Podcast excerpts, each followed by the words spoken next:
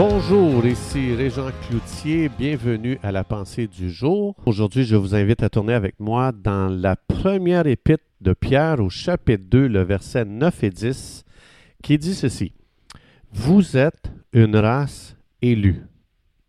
Vous êtes un sacerdoce royal. Vous êtes une nation sainte.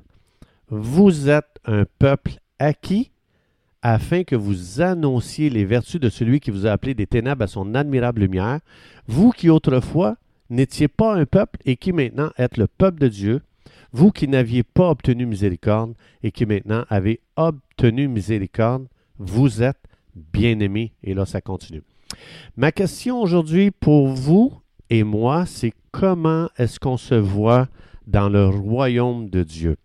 C'est très important la vision que nous avons de nous-mêmes parce qu'on ne pourra jamais s'élever au-dessus de ce que nous percevons de nous-mêmes. Alors c'est important de savoir, d'avoir une révélation de Dieu pour savoir qui nous sommes.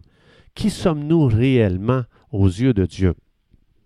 Donc Dieu ici nous dit, dans ce verset, entre autres, Dieu nous dit comment chaque croyant devrait se voir on n'est pas appelé à, s'analyser nous-mêmes pour arriver à une conclusion, pour essayer de dire voici ce que je suis en résultat de, mes réflexions, euh, de l'analyse de moi-même. Un Pierre 2.9, c'est juste un petit extrait de l'album de photos que Dieu dit qu'on devrait avoir concernant nous-mêmes. C'est Dieu qui a fait ça pour moi. C'est pas quelque chose que moi j'ai travaillé, c'est pas quelque chose à, quoi moi j'ai cherché à développer pour avoir cette, euh, cette euh, identité. C'est Dieu qui me l'a donné le jour que j'ai cru que Jésus-Christ est mort pour moi à la croix du Calvaire, qui est ressuscité des morts. Dieu dit, à cause que tu crois mon Fils, voici l'identité que je te donne maintenant. Donc, après que Dieu nous dit que c'est ce que nous sommes, on est appelé à expérimenter ça maintenant dans chaque pensée, dans chaque confession, dans chaque action maintenant, le reste de notre vie chrétienne. C'est-à-dire, la parole de Dieu, ce n'est pas juste des mots. La, parole de Dieu, ça nous dit qu'est-ce qu'on doit expérimenter, qu'est-ce qu'on est appelé à expérimenter.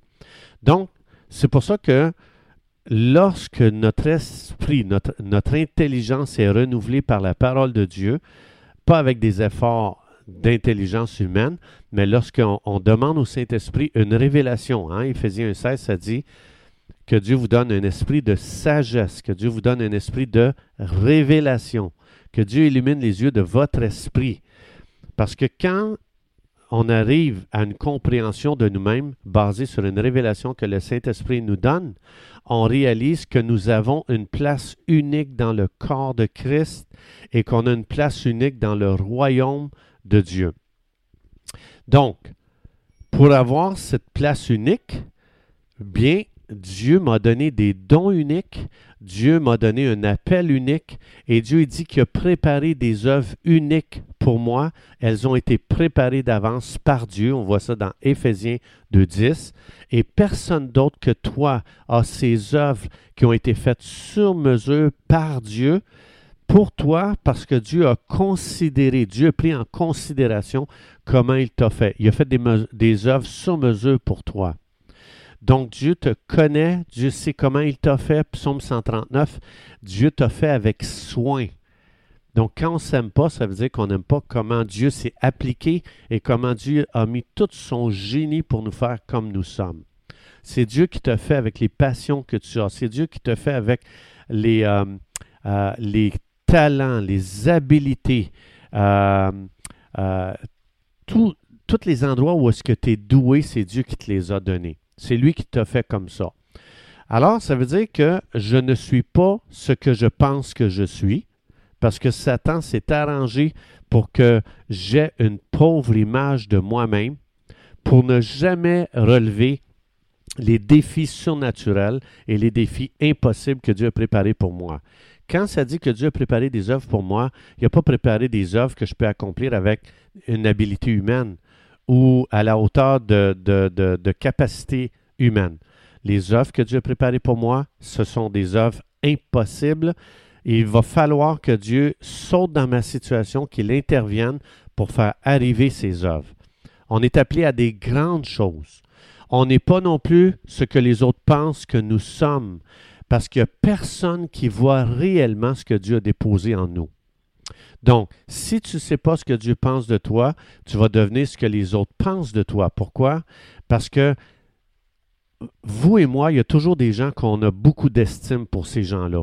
Et on veut tellement plaire à ces gens-là, ils ont tellement d'influence sur nous qu'on veut devenir ce qu'ils pensent de nous même. Parce qu'on a beaucoup d'estime, comme je disais. Mais encore là, ces gens-là qu'on apprécie, ils sont très loin de penser ce que Dieu pense de, toi, de nous-mêmes. Donc, Dieu doit être la personne que nous estimons le plus pour que ce soit ce que lui pense de nous qui va nous influencer. Et Dieu il a exprimé ses pensées à travers toute la parole de Dieu concernant qui nous sommes. Dieu a une très haute opinion de nous-mêmes. Il nous estime à un très haut point, tellement qu'il a préparé de très, très grandes choses pour nous.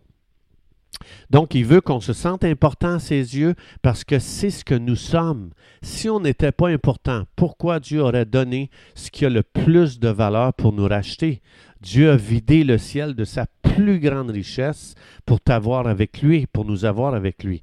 Donc, ce qui transforme une personne, un croyant, c'est d'avoir une révélation de ce que Dieu pense de lui. Si je ne sais pas ce que Dieu pense de moi, je vais me mettre sous un programme d'œuvre pour essayer de devenir ce que je suis déjà.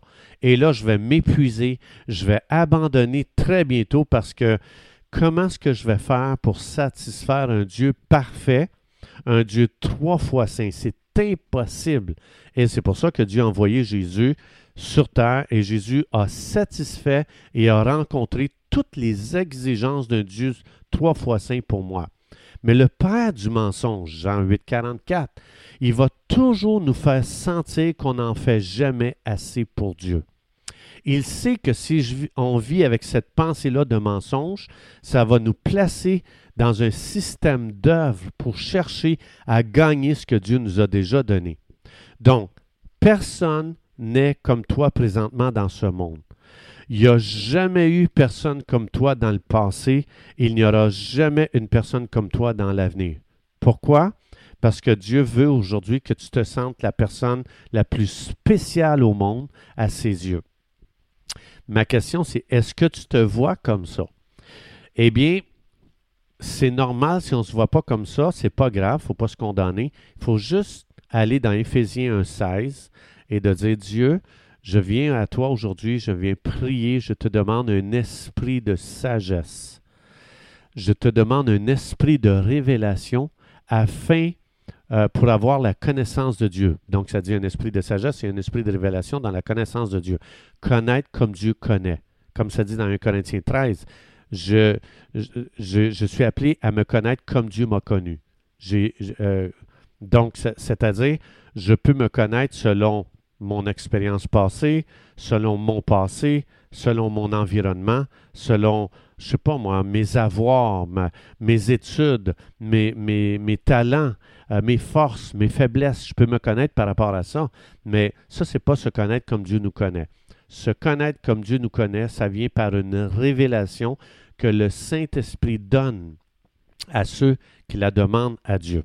Alors, chers amis, c'est tout le temps que nous avions. Je vous souhaite une belle journée à vivre dans une révélation de comment Dieu nous aime, afin qu'on vive sécure, afin qu'on vive euh, dans une image renouvelée de nous-mêmes, afin de relever des défis dignes de la grandeur de Dieu et non pas à la hauteur de nos habiletés. Que Dieu vous bénisse abondamment et Dieu voulant, on se retrouve demain.